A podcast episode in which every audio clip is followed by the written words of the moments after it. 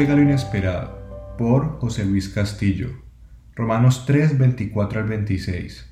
Siendo justificados gratuitamente por su gracia, mediante la redención que es en Cristo Jesús, a quien Dios puso como propiciación por medio de la fe en su sangre, para manifestar su justicia, a causa de haber pasado por alto en su paciencia los pecados pasados, con la mira de manifestar en este tiempo su justicia, a fin de que Él sea el justo y el que justifica al que es de la fe de Jesús. Amada Iglesia, anhelo en mi corazón que hoy puedan reconocer y regocijarse en la gracia recibida de nuestro Dios, quien nos ama con un amor tan grande que es difícil de poder comparar con lo que conocemos en nuestro diario vivir. Cristo es el mayor reflejo de ese amor, entregando su vida para poder justificarnos, el justo muriendo por los injustos. ¿De verdad he recibido algo? Fue muy interesante para mí el entender que la gracia no solo significa recibir algo gratis, sino también algo que no merecemos. Es increíble pensar que cuando Dios nos ve, Él nos ve a través de la obra de Cristo. Dios ve a sus hijos como personas justificadas por el sacrificio y justicia de Cristo. Él realmente pagó por tus pecados, saldando de esta manera tus deudas de tu pasado, presente y futuro.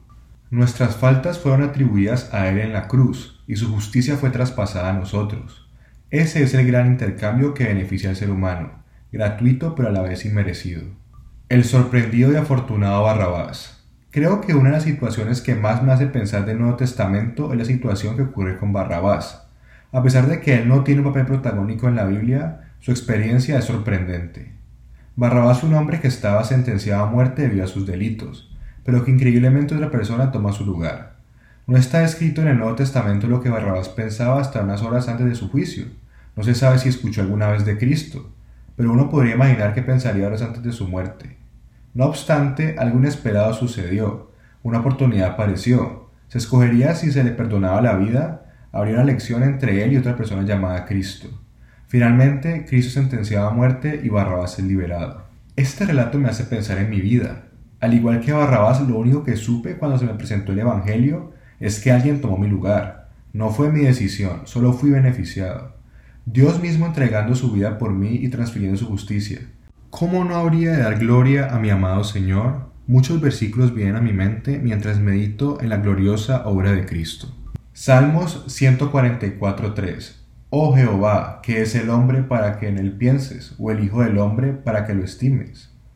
Jeremías 9:24 Mas alabes en esto el que se hubiere de alabar, en entenderme y conocerme, que yo soy Jehová, que hago misericordia, juicio y justicia en la tierra, porque estas cosas quiero, dice Jehová. Amados hermanos, Dios reciba la honra y la gloria por quien Él es, y también por su decisión por la cual hemos sido beneficiados un regalo gratuito e inmerecido, la salvación nuestra a través de Cristo, nuestro Señor y Salvador. Dios sea glorificado y reciba el honor que merece cada día.